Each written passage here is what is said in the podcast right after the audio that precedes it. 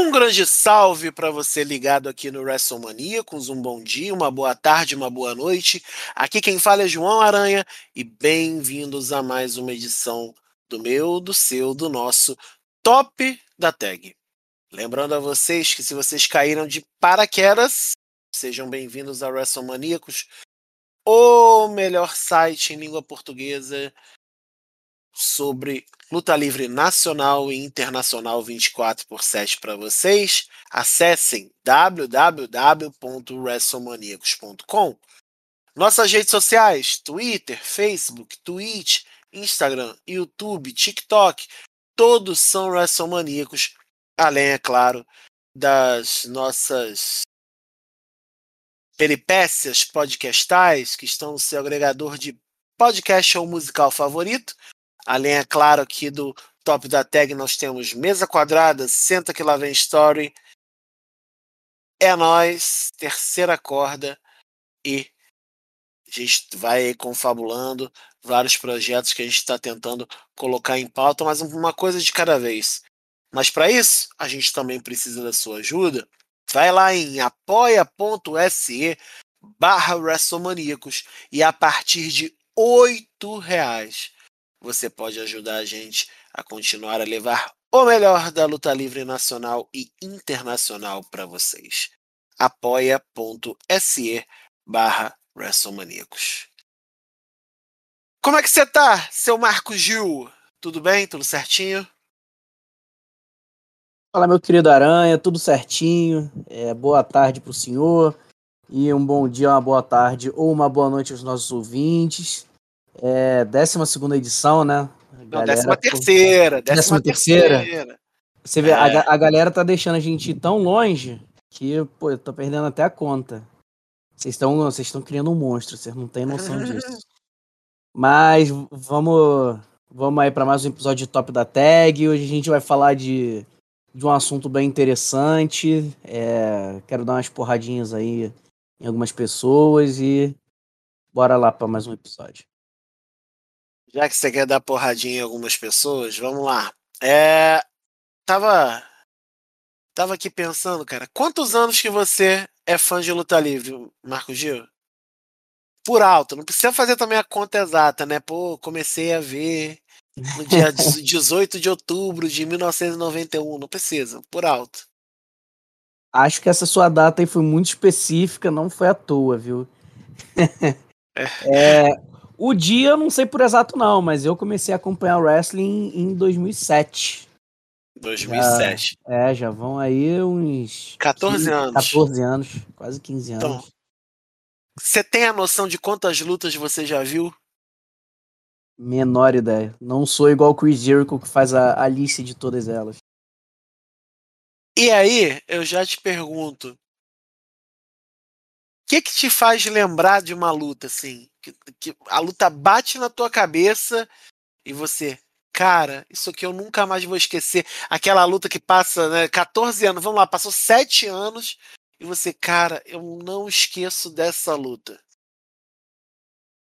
Ah, cara, tem diversos fatores. É, acho que ca, cada um tem o seu, né? Vai muito de memória afetiva, né?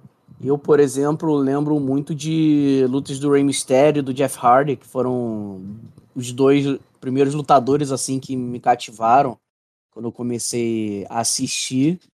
Mas tentando pensar assim num âmbito mais geralzão, é...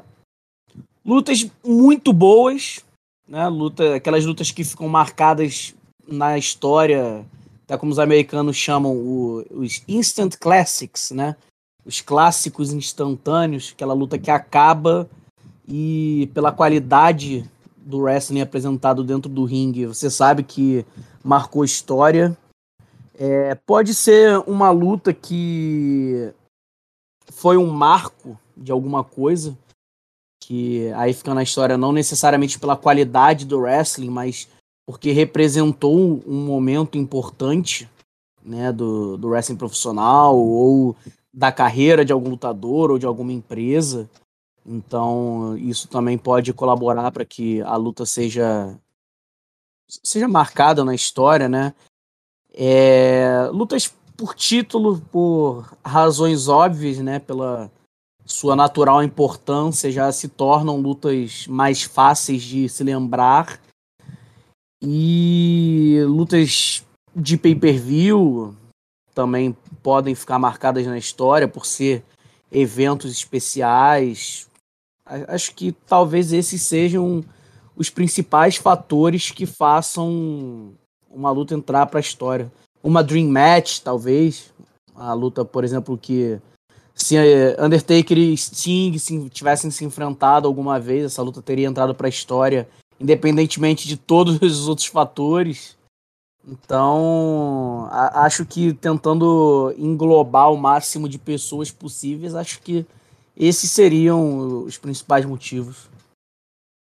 Pegando a memória afetiva, hum, eu vi luta livre antes disso, porque a Record já passava Gigante do Ringue, Campeões do Ringue, aqui para o Rio de Janeiro também.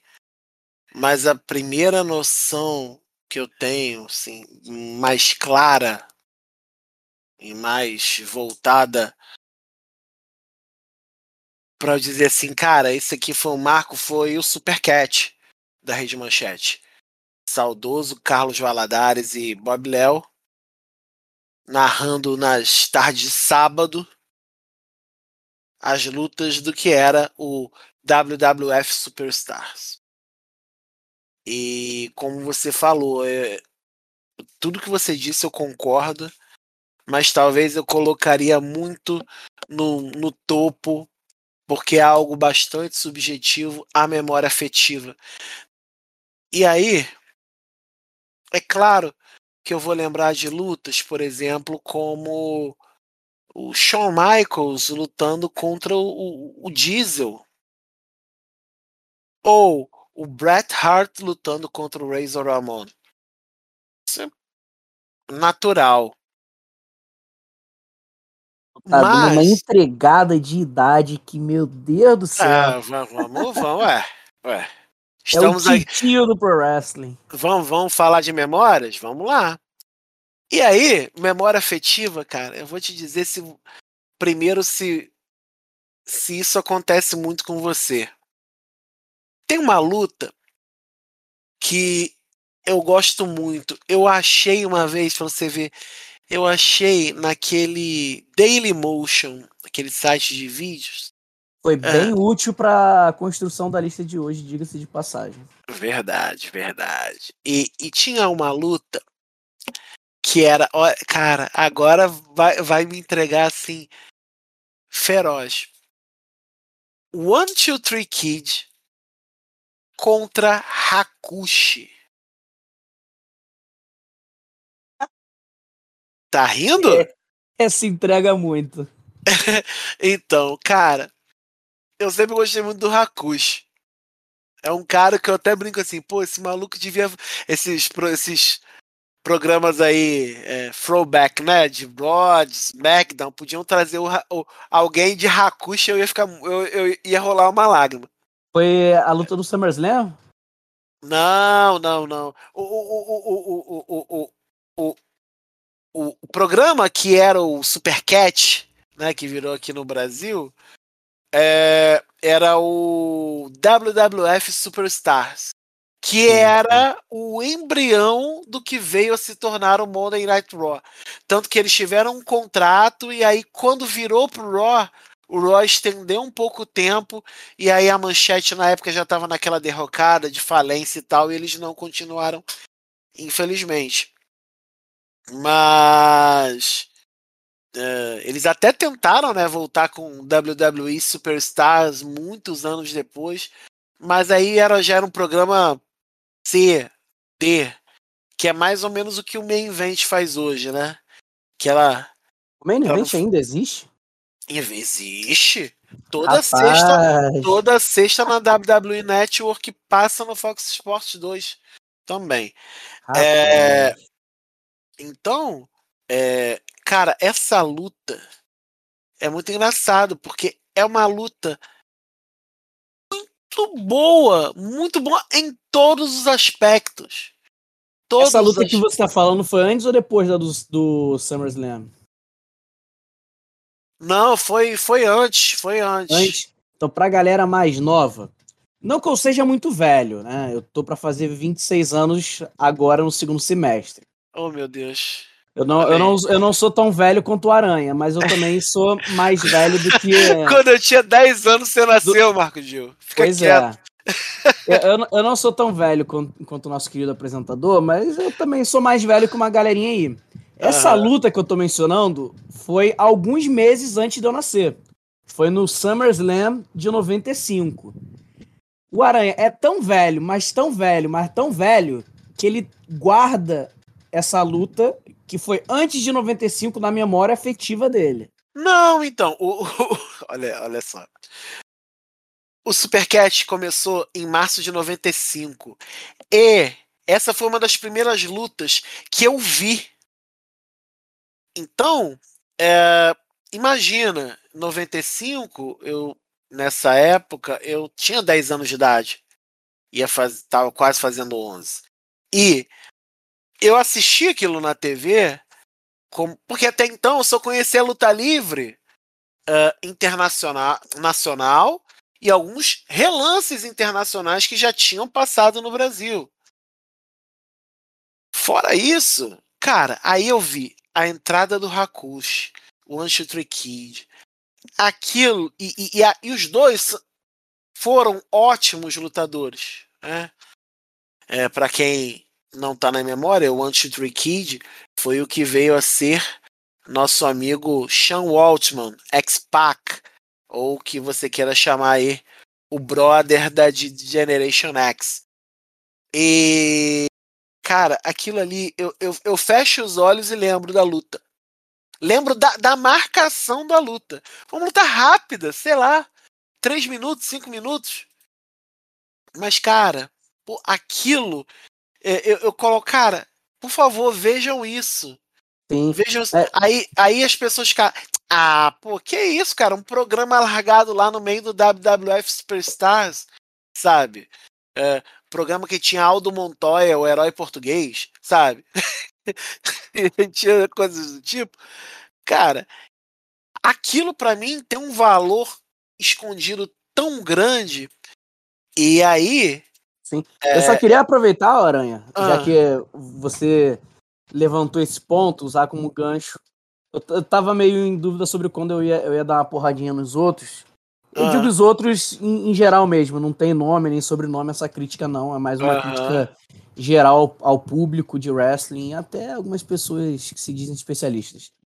É, eu acho que as pessoas esqueceram uma coisa muito importante no wrestling profissional. Não só no wrestling profissional, né? Mas em, em todo esporte, em toda forma de entretenimento, que é diversão.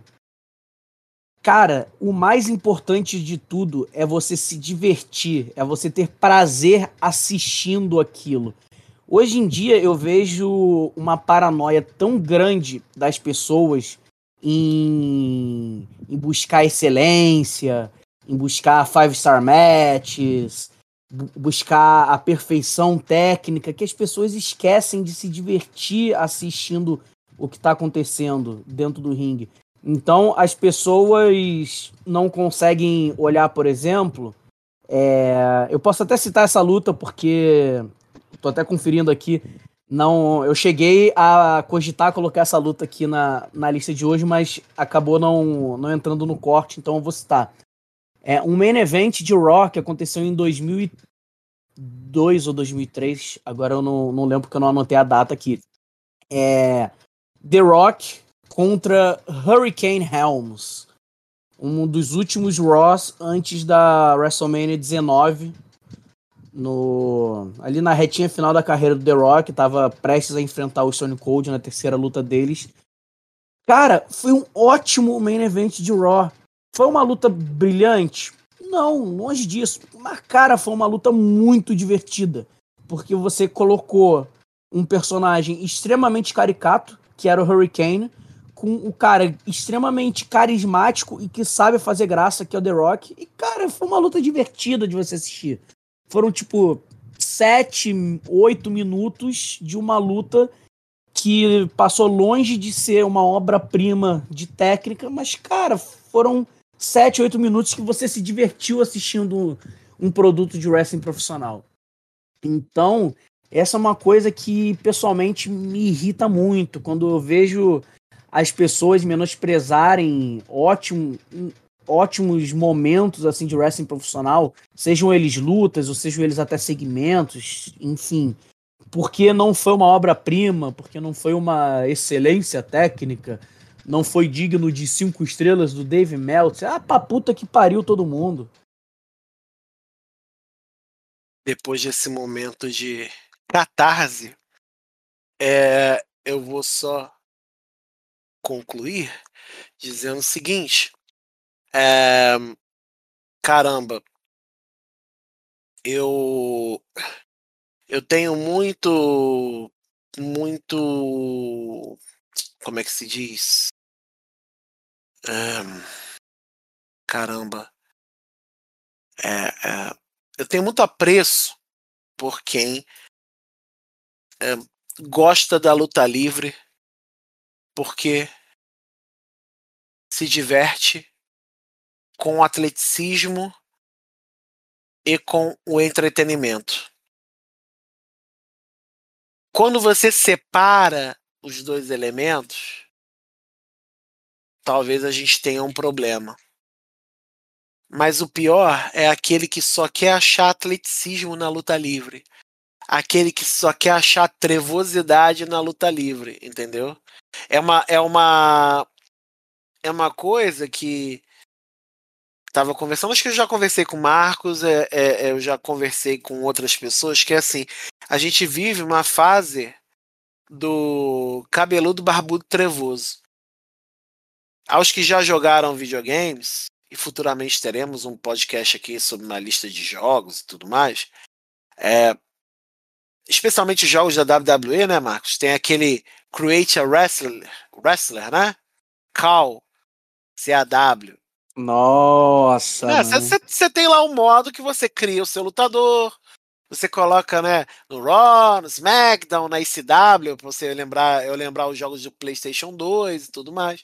SmackDown vs Raw featuring ECW. Nossa, jogaço, jogaço. Saudade. E aí, é... caramba, a gente é...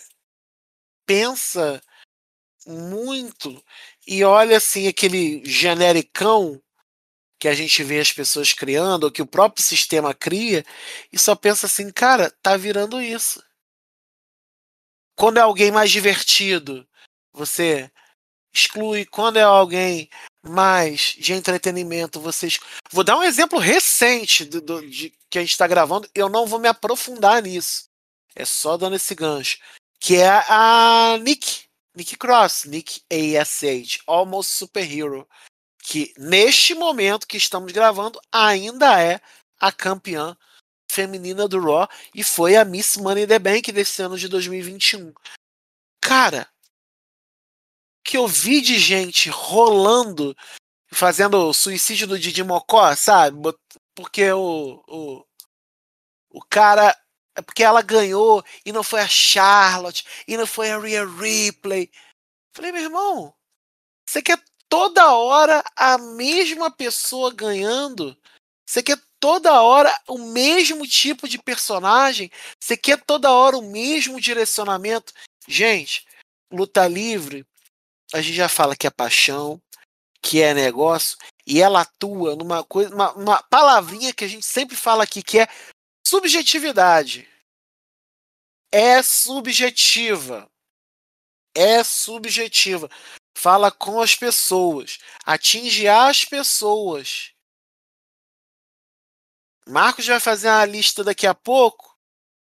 E eu duvido que a gente vai fazer a mesma lista. Talvez a gente faça as mesmas coisas. Falasse, João, faz uma lista aí igual do Marcos desse mesmo tema. A gente não vai. Por quê? Porque atinge subjetivo. Se eu perguntar, vou perguntar, Marcos, fala aí. Claro, fora da, do que você fez. É. Alguma luta que atinja sua sua memória afetiva. Alguma luta que você fale assim, cara, isso aqui talvez não seja a melhor luta da história, mas atinge sua memória afetiva. Putz, assim de supetão? Supetão. É. Pô, é, é, é porque eu ia citar uma que é muito, muito boa. Acho que não é nenhum bom exemplo do, do ponto que você quer fazer. Mas... Não, mas, mas, se, for, se for muito boa, tá ótimo. Mas eu é, é, ser uma que, que atinja a sua memória afetiva. Eu só dei um exemplo. Eu falei, talvez não seja. Não, é, a, a que eu ia citar é. Ed Rey Mysterio contra Kurt Angle e Chris Benoit no No Mercy 2002. Uhum. Foi a luta que definiu os primeiros WWE Tag Team Champions. Uhum. Porque tipo, não foi a melhor luta de tag team da história, mas são quatro wrestlers que eu gosto muito. O Benoit a gente faz tudo a ressalva, né, do, do extra ringue, mas dentro do ringue sempre foi um cara que eu admirei bastante. É, e eu sou apaixonado por wrestling profissional. É, sou muito apaixonado por aquela era do SmackDown. Para mim, aquele, aquele período de Ruthless Aggression é, no SmackDown é o meu, meu período favorito em toda a história no wrestling profissional. Então, acho que de supetão assim, eu aponto essa. Calha de ser uma luta tecnicamente muito boa, mas assim, talvez não seja top 5, nem top 10 do, das melhores lutas de tag team da história. Entendi. Então, esse é um ponto. O outro ponto é o seguinte que o Marcos citou, que é importante. Não adianta a gente, em pleno 2021, achar que luta boa só vai ser em pay-per-view. Luta maravilhosa só vai acontecer naquele evento especial da empresa. Rapaz, e, e, eu citei o, o, o, o main event. Rapaz, de vez em quando no main event fica escondido cada luta, meu irmão. Outro, cara, teve uma semana, há um, um tempinho atrás, teve é, Cedric Alexander contra Ricochet. Essa luta pode colocar tranquilamente, sim, no, no, no, no, no aspecto técnico e talvez até da história, como uma das 20 melhores lutas desse ano de 2021. Assim, com, com tranquilidade, na, ao meu ver, na minha opinião, né? Então, é, lutaça, mas tá onde? WWE Main Event. Marcos Gil nem lembrava que existia. Entendeu? Não, zero lembrava. Então, tem coisa assim. Então, é, a gente tem que parar um pouco de achar que é, as lutas só. É, como é que é? é?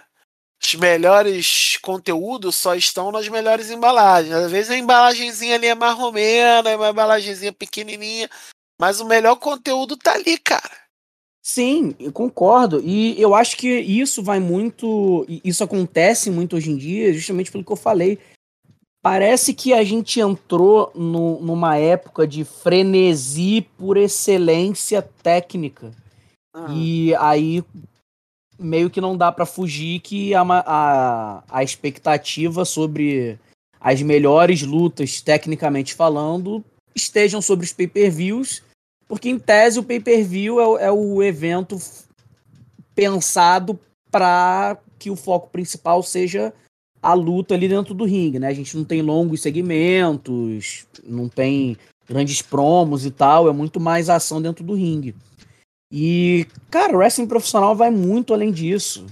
É, eu citei aqui The Rock e Hurricane, mas, cara, é, algumas das lutas que eu vou trazer aqui na lista no final do. na segunda metade do, do episódio não são obras-primas de wrestling profissional e, pô, são muito boas. Tem várias outras lutas que são divertidas, sem, sem ser prim, é, um, um, primor de, de luta, sabe? Eu acho que as pessoas estão num. numa insanidade, numa, numa insana busca por uma excelência que assim, se tiver, ok, se for uma coisa divertida e que tenha essa essa essa excelência toda, pô, show de bola. Mas, cara, o wrestling é muito mais do que isso, sabe? O wrestling é acima de tudo diversão. E tem muita coisa que não é o supra-sumo da técnica do wrestling profissional, mas que é tão bom quanto ou até melhor, sabe? É... Quantas lutas a gente não vê que são ótimas, mas que, cara, não cativam tanto quanto algumas outras que pecam um pouco no, na qualidade técnica e não. Mas em termos de entretenimento superam, sabe? Então, assim, Acho muito nada a ver isso.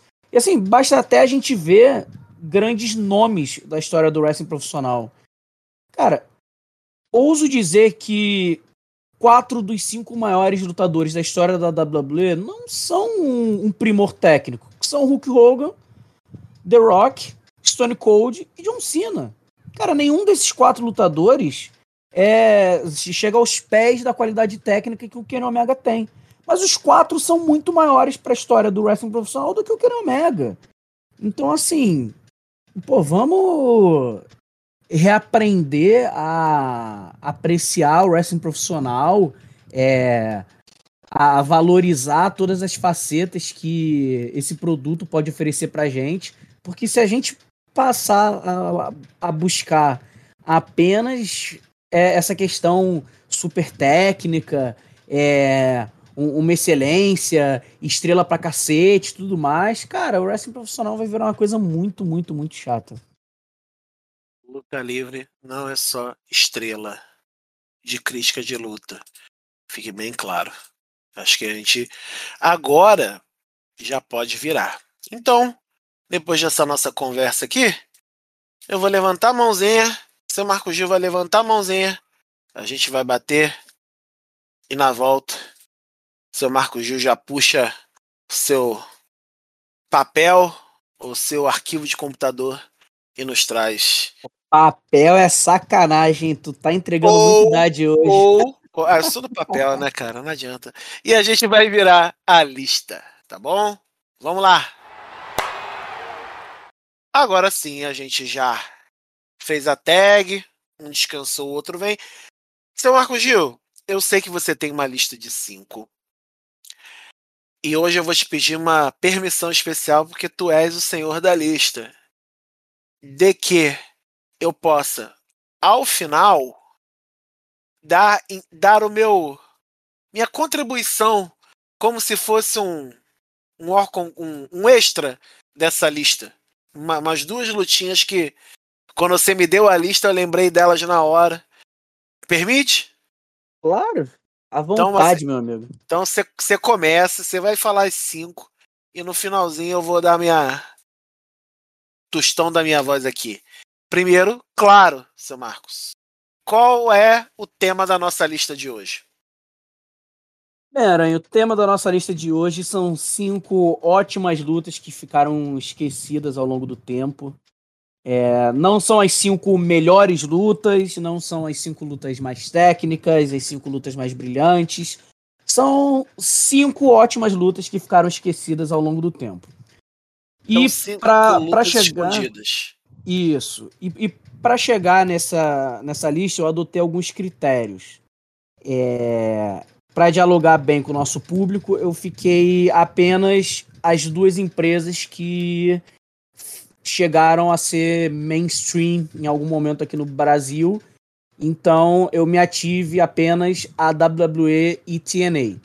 Porque também se eu fosse buscar lutas que, que a galera não nunca nem ouviu falar, em lugares que ninguém acompanha, aí já ia passar a ser lutas para você conhecer, e aí é uma outra série nossa. Segundo critério, não poderia ser luta de pay-per-view. Então, nenhuma das cinco lutas que estão aqui aconteceram em nenhum pay-per-view. Todas aconteceram em programas semanais. E terceiro critério, não poderiam ser lutas valendo título. Então, esses foram os três critérios que eu adotei: WWE, ou TNA, apenas shows semanais e não valendo é, título. Então, pode falar, pode falar. Não, tava só tossindo aqui. O, o ah. editor, inclusive, pode, pode, cortar isso, por favor, tá? Ninguém precisa me ouvir tossindo. Ah, deixa assim, pode ouvir tossindo. não, não deixa não. Eu tô, eu tosso, ninguém vai morrer, não, cara. Ô, editor, corta aí, viu? ah, ô, ô. Tá me chamando de velho? Tá aí tossindo igual um exagerário aí. Não, pô, engasguei aqui com a gotícula de saliva. Pô. Bom, então são cinco lutas escondidas. Cinco lutas, ou, ou, ou como os americanos, estadunidenses gostam de chamar, hidden gems, né? As joias escondidas. Aquela luta que tá ali no, no meio da, da programação ali e você, caraca, o que que. Aquela famosa pergunta que a gente vê nas redes sociais: o que que essa luta tá fazendo aqui não tá no pay per view, né? O que que essa luta tá fazendo aqui não foi pra WrestleMania? O que que essa luta tá fazendo e não tá no Bound for Glory? Ou não tá no. no. É, Death by Dishonor? Ou não tá no Ring of Honor Anniversary? Ou não tá em qualquer outro evento? Ou não tá no. Como é que é? Wrestle da, Kingdom. Da, é, Wrestle Kingdom, ou não tá num, num evento da IW, qual que eu esqueci agora, gente? All a idade. All Out, ou, ou All In, ou qualquer que, que você queira, mas aquela luta que tá ali, ó, e você acha, caraca, que lutaça! Marcos Gil, por favor, primeira luta da sua lista. É, vamos lá, primeira luta da lista, é, seguindo a ordem cronológica, é, The Rock e Stone Cold contra Kurt Angle e Chris Jericho no SmackDown do dia 6 de dezembro de 2001. Foi o último SmackDown pré-Vengeance de 2001, aquele mesmo pay-per-view em que o Chris Jericho se tornou o único homem a derrotar The Rock Stone Cold na mesma noite para se tornar o Undisputed Champion. É... Logo na esteira do final da storyline da Invasion, tínhamos dois campeões mundiais dentro da WWE, precisávamos ter um só, e Vince McMahon decidiu fazer, em parceria com o seu novo co-owner da WWF na época, o Ric Flair, decidiram fazer um torneio entre esses quatro lutadores para decidir quem seria o Undisputed Champion. E como prévia, no último programa antes desse pay-per-view, tivemos essa tag team que foi muito, muito boa. É... Se por um lado a gente tem Kurt Angle e Chris Jericho, que são dois excelentes wrestlers, do outro lado a gente tem The Rock e Stone Cold, que são dois dos maiores personagens de todos os tempos, mas como já falei anteriormente aqui, não estão nem perto de ser dois dos wrestlers mais técnicos do mundo, mas que sabem entreter o público. E, cara, essa foi uma das pouquíssimas vezes que The Rock e Stone Cold fizeram parceria na história da, da carreira deles. Então, vale muito a pena a galera assistir. Foi uma luta muito divertida e que tem toda essa bagagem, não só de The Rock Stone Cold, como o Kurt Angle e Chris Jericho se envolvendo com toda a questão de WWE contra WCW. Então é uma luta que tem bastante bagagem, eles contam uma história muito legal dentro do ringue. Então, essa é a primeira indicação aí pra galera assistir do SmackDown do dia 6 de dezembro de 2001. Essa, essa eu, eu assumo que eu puxei pela memória, lembrei. Ótima luta. Bem escondida mesmo. Próxima luta da lista, por favor, Marcos. Próxima luta da lista é uma Steel Cage Match entre Ed e Chris Jericho, que aconteceu no SmackDown do dia 25 de julho de 2002. E aí as pessoas estão reparando que tem muita luta do SmackDown desse período, exatamente pela memória afetiva, porque como eu já disse, para mim aquele período de Ruthless Aggression, principalmente no SmackDown, para mim é ao concurso, é o melhor período de todos. Cara, foi uma Steel Cage muito boa. assim, mesclou um pouco de tudo do que as Steel Cage Matches podem oferecer. É, para quem gosta de dos spots um pouco mais violentos, teve o, teve o Ed abrindo a cabeça e sangrando, teve o, o Chris Jericho sendo o bom rio covarde, tentando escapar do Ed, tentando fugir com medo do Ed logo no início do combate. Teve o um momento mais técnico da luta, os dois se degladiando no meio do ringue. Teve eles usando a jaula para tentar acabar um com o outro. Então, teve de tudo e ainda teve um bônus no pós-luta que eu não vou contar não, deixar pra galera ir assistir, mas que foi bem divertido. Tava bem naquele momento de brand split, então esse era meio que o, o cenário ali da época, né? Aquela tensão, principalmente entre os general managers, que era a Stephanie McMahon, a general manager do, do SmackDown, e o Eric Bischoff como general manager do Raw. Então tava aquela tensão de um roubar o wrestler do outro e tudo mais. Então, foi uma luta bem divertida de assistir.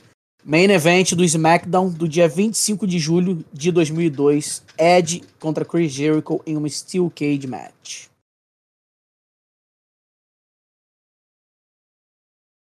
Essa eu assumo que eu demorei para lembrar, tive que buscar os alfarrabos da internet, mas aí eu peguei na memória. Gostei, gostei da dica. Eu sou suspeito que eu adoro o Ed, né? Então, é, e ele eu com o Jericho ainda é, é, um show à parte.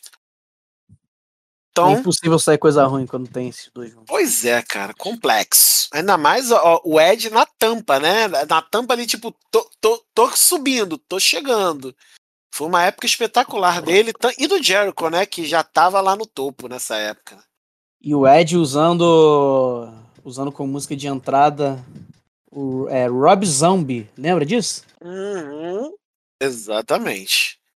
Então, Marcos, terceira luta da lista, manda ver.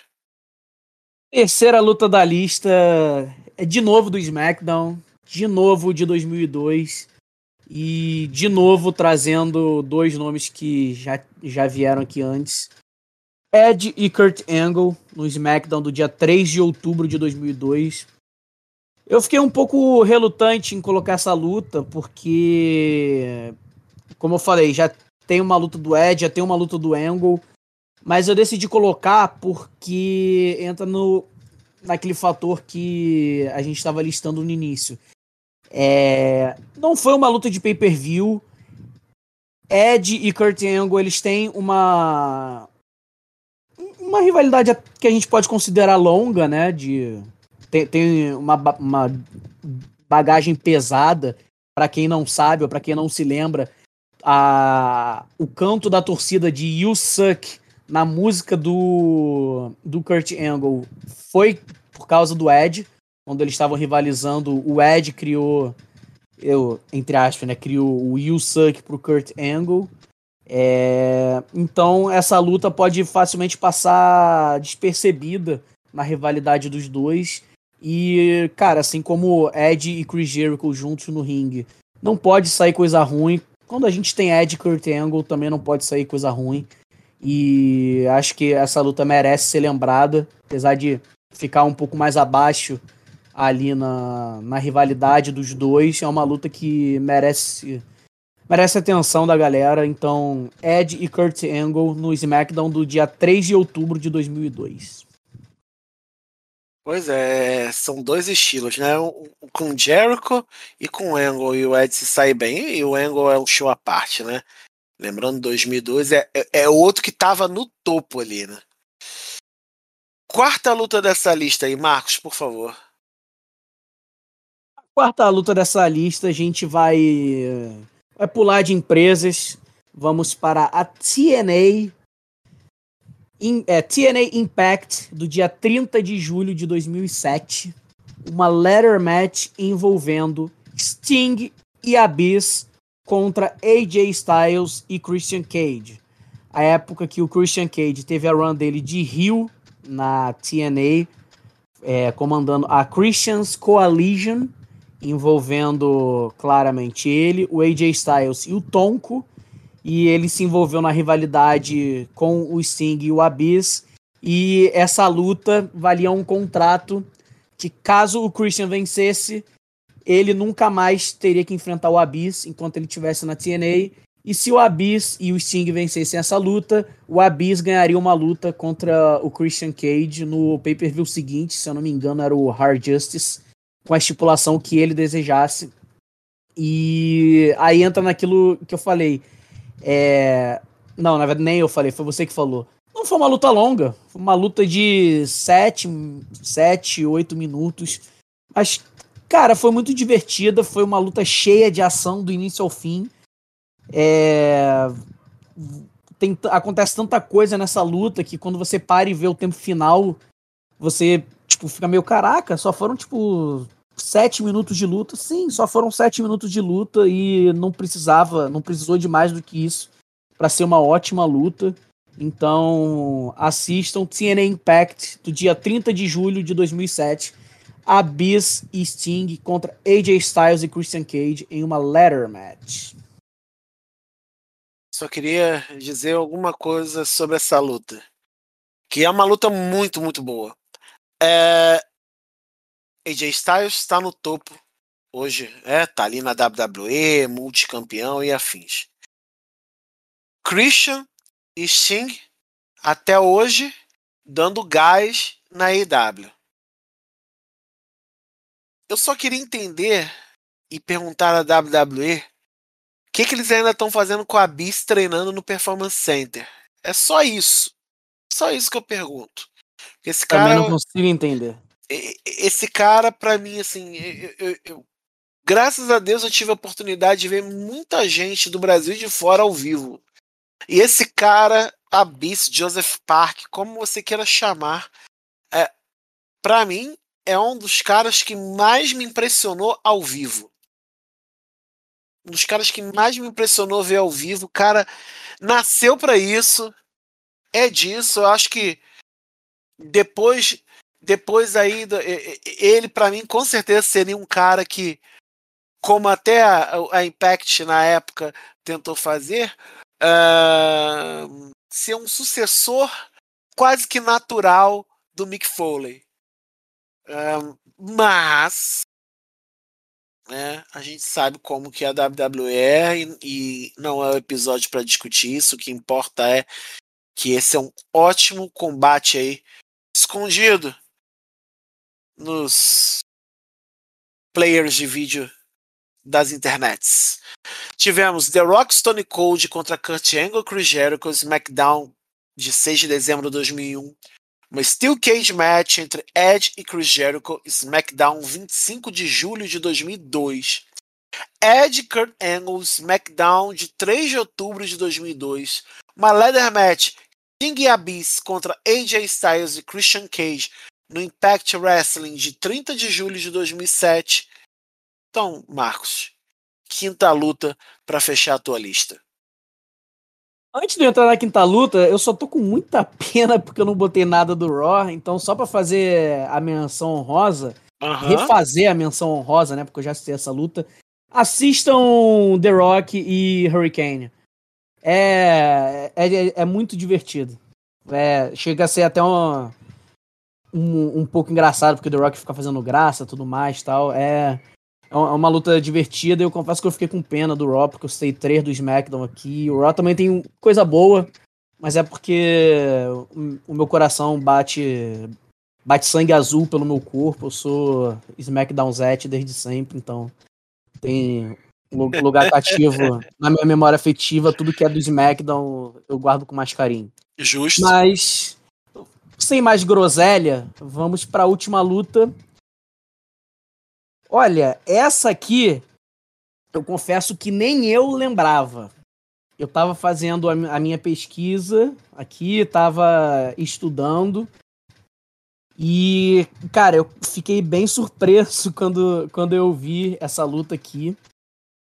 14 de abril de 2010, TNA Explosion, não foi nem no Impact, TNA Explosion, Kazushika Okada Homicide contra Generation Me, que para quem não se lembra, são os Young Bucks. É isso que eu ia falar. Eu ia perguntar: quem é essa Generation Me aí? Pois é. Na época que eles eram Jeremy e Max Buck, que por sinal faz muito mais sentido eles serem os Young Bucks com esses nomes do que sendo o Nick e Mac Jackson, mas enfim. Ok. É... Cara, que dupla aleatória, né? Okada e Homicide. Você, você pensar assim em estilos de wrestling profissional, eu não diria que são as duas pontas extremas de um espectro, mas assim, são dois pontos muito distantes, Homicide e Okada. E assim, você imaginar eles como uma tag team é uma coisa muito doida. Muito doida. Ainda mais nos Estados Unidos, porque o Okada virou o Okada no Japão. Até por razões óbvias, né? Ele é, ele é, é japonês. Mas. E essa luta foi pré ele virar o Okada, que todo mundo conhece, algumas pessoas até veneram hoje em dia. E, cara, além desse fator surpre surpresa, né, por esse essa aleatoriedade, cara, é uma luta bem agradável de se assistir. É, de novo, Tag Team Wrestling faz o meu coração bater mais forte. Sou apaixonado. Não à toa, três das cinco lutas aqui são tag teams. É... Generation Me, Young Bucks, como queiram chamar, cara. É de fato uma das melhores duplas de todos os tempos. É, acho que eles conseguem fazer o equilíbrio perfeito entre a excelência técnica com o entretenimento da parada. Eu adoro principalmente quando eles são rios. Eu tô amando muito essa run deles atual agora de volta na, na Elite. Acho que, assim, tá sendo ouro. Acho que eles são ouro como Rios. E, cara, Okada e Homicide é uma, é uma dupla, assim, muito. Assim, muito rave lá pras quatro e meia da manhã, tá ligado? Então, é, é, é uma é uma, é uma mistura interessante, saiu, saiu uma coisa bem divertida dessa salada mista aí. Foi uma ótima luta de duplas, então TNA Explosion, 14 de abril de 2010. É, assim, não é novidade o, o, o Homicide, né? Tá, tá junto com o Okada, porque o Homicide também já lutou no Japão. Então, ele é um cara que conhece muita gente. Muita gente dali do meio. Não sei se ele conhecia o Okada. Ele, o, o Homicide lutou na Big Japan, né? Sim, e, sim. E, a, a aleatoriedade é pela combinação ah, dos lutadores mesmo. Se você olha o Okada, você olha o Homicide, não tem nada a ver uma coisa com a não, outra. Você, não, definitivamente. Você nunca vai imaginar uma tag team saindo disso aí. Não, e, e, e pensar que quando o, o, Okada lutou nesse 2010, o Okada não era o Rainmaker ainda. Ainda tinha um caminhozinho aí. E, e quando ele foi pro, pros Estados Unidos, a run dele não foi a melhor, mas essa é uma luta bem interessante. Né? Eu sinto saudade da, da TNF, TNA uh, Impact fazendo o que eles chamavam, chamavam de Joker's Wild. Isso era maravilhoso, que eles faziam essas combinações aleatórias. A gente nunca sabia o que, que sairia. Tá, vamos lá. Agora eu vou dar o, o extra, né? Aproveito porque é coisa rara. Mas esse tema quando o Marcos mandou essa lista e eu dei uma olhadinha, cara, bateu essas duas lutas na cabeça. Eu já tinha até falado pro Marcos Gil há um tempo atrás, mas veio elas de novo porque são lutas para mim muito boas.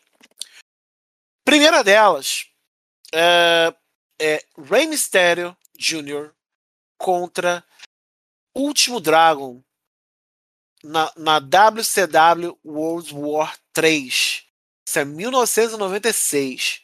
É, é uma luta por, por título pelo J Crown Championship, o qual luta, é uma luta de um título asiático, no qual um né, Tex-Mex ali, né, um, um americano barra mexicano luta, luta contra um japonês nos Estados Unidos. Cara, que lutaça. Que lutaça. Foi uma luta que muita gente dá de ombro, mas é uma luta maravilhosa. Que, uma luta muito boa. Que ignora. Uma, das, é... uma das melhores lutas da carreira do Rey Mysterio, diga-se de passagem. Provavelmente. E o último Dragon, cara. Ai, quem é esse aí? Meu filho, pesquise e assista. Ele é o último dragão, pô. Ele não é o primeiro, ele não é o segundo, não é o penúltimo, Nossa. não é o antepenúltimo. Ele é o último, pô. Eu, se, eu, se, eu, tivesse uns efeitos aqui, eu ia mandar aquele efeito do Carlos Alberto. Para isso que a gente tem a maravilha da edição. Olha só. vamos ver se, se o editor lembrar disso. ai, ai. Essa é a primeira dica. A segunda, já que falamos de TNA, né, TNA Explosion, vou dar uma outra dica de 2006 também do Explosion. Acho que eu sei qual você vai falar. No qual Roderick Strong luta contra Hiroshi Tanahashi. Cara, ah, não era essa que eu esperava, mas é, cara, essa também é. Co combinação que é uma combinação de joia escondida. Rapaz, vai, essa... vai, vai, vai nessa. Roderick é uma boa joia escondida.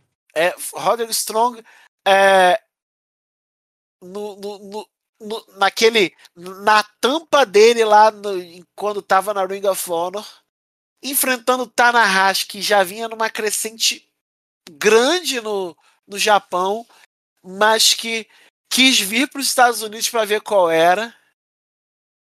E ele lutava todo de branco, era um negócio meio estranho. E, e cara, lutaça. Lutaça escondida, ninguém nem vê esse troço. Mas, Sim. cara, que lutaça, que lutaça, baita, baita luta. Quando o Marcos mandou essa lista, eu quis. É, é, essas, duas, essas duas lutas vieram, e olha que elas são até fora desse. Uma delas fora desse escopo, mas é, é, é são sensacionais aí. Você acha nas internet da vida? Sim, quando você falou que era uma luta do Explosion, eu achei que você ia falar Shinsuke Nakamura contra Alex Skipper porque também aconteceu no Explosion, também nessa época que a TNA fazia muito intercâmbio com a, com a New Japan, inclusive o Nakamura na época era o atual IWGP Heavyweight Champion, e ele foi até o Explosion para enfrentar o Alex Skipper. Caraca, é verdade. Meu Deus. Ok. Essa aí também é muito, muito, muito escondida. Caraca, gente, a gente já desenterrou demais essas joias e a pergunta que eu te faço é: tem alguma outra na tua cabeça? Com certeza tem. Coloca aí nos comentários das nossas redes sociais do WrestleManiacos, né? Twitter, Facebook, Instagram especialmente. E. E a gente vai nessa. Marco Gil, obrigado por desenterrar as joias. Obrigado aí por mais uma edição do Top da Tag. Quase as joias do infinito, né? Quase ah, isso. Tá, tá, tá, uma coisa bem poderosa dessa, dessa vez. Gostei da, da lista. Gostei do episódio. Gostei de dar aquela, aquela desabafada, dar um, dar um tapa na cara das pessoas aí. Vamos vamos relaxar, vamos levar o wrestling profissional na leveza que nós fãs devemos encarar. É, wrestling profissional, assim como todas as outras formas de entretenimento, são estão aí para a gente se divertir, para a gente se envolver, para a gente torcer. É... Vamos, vamos deixar as babaquices e os mimimis de lado, vamos, vamos curtir. Wrestling profissional é divertido, é para todo mundo é pra gente curtir de formas diferentes. E é isso aí. Obrigado, Aranha. Um grande abraço para você, meu amigo. Um grande abraço aos nossos ouvintes. Um bom dia, uma boa tarde ou uma boa noite para a galera que está nos ouvindo. E até a próxima edição do Top da Tag. Fui! E se você ainda não seguiu a gente nas redes sociais, Twitter, Facebook, Twitch, Instagram, YouTube, TikTok. Todos são WrestleManiacos, além, é claro, do nosso site www.wrestlemaniacos.com com o melhor da luta livre nacional e internacional 24 por 7 para vocês. Busquem a gente no seu tocador de podcast ou musical favorito.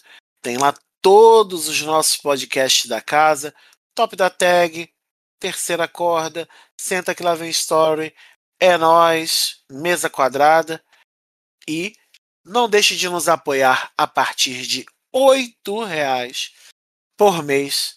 Você vai estar ajudando a gente a manter esse trabalho já há mais de uma década. Tá aí, levando luta livre e alegria para o povo de língua portuguesa e quem sabe do mundo, né? E fiquem ligados. A gente com certeza está de volta daqui a pouquinho aí no seu tocador. Permaneçam com a gente no WrestleManíacos, porque somos maníacos pro wrestling. Mais um top da tag pra conta. Eu, João Aranha, me despeço. Um beijo, um abraço, fui! Wrestling Maníacos Podcast. Há mais de 10 anos sendo maníacos por wrestling. Acesse wrestlingmaníacos.com e confira.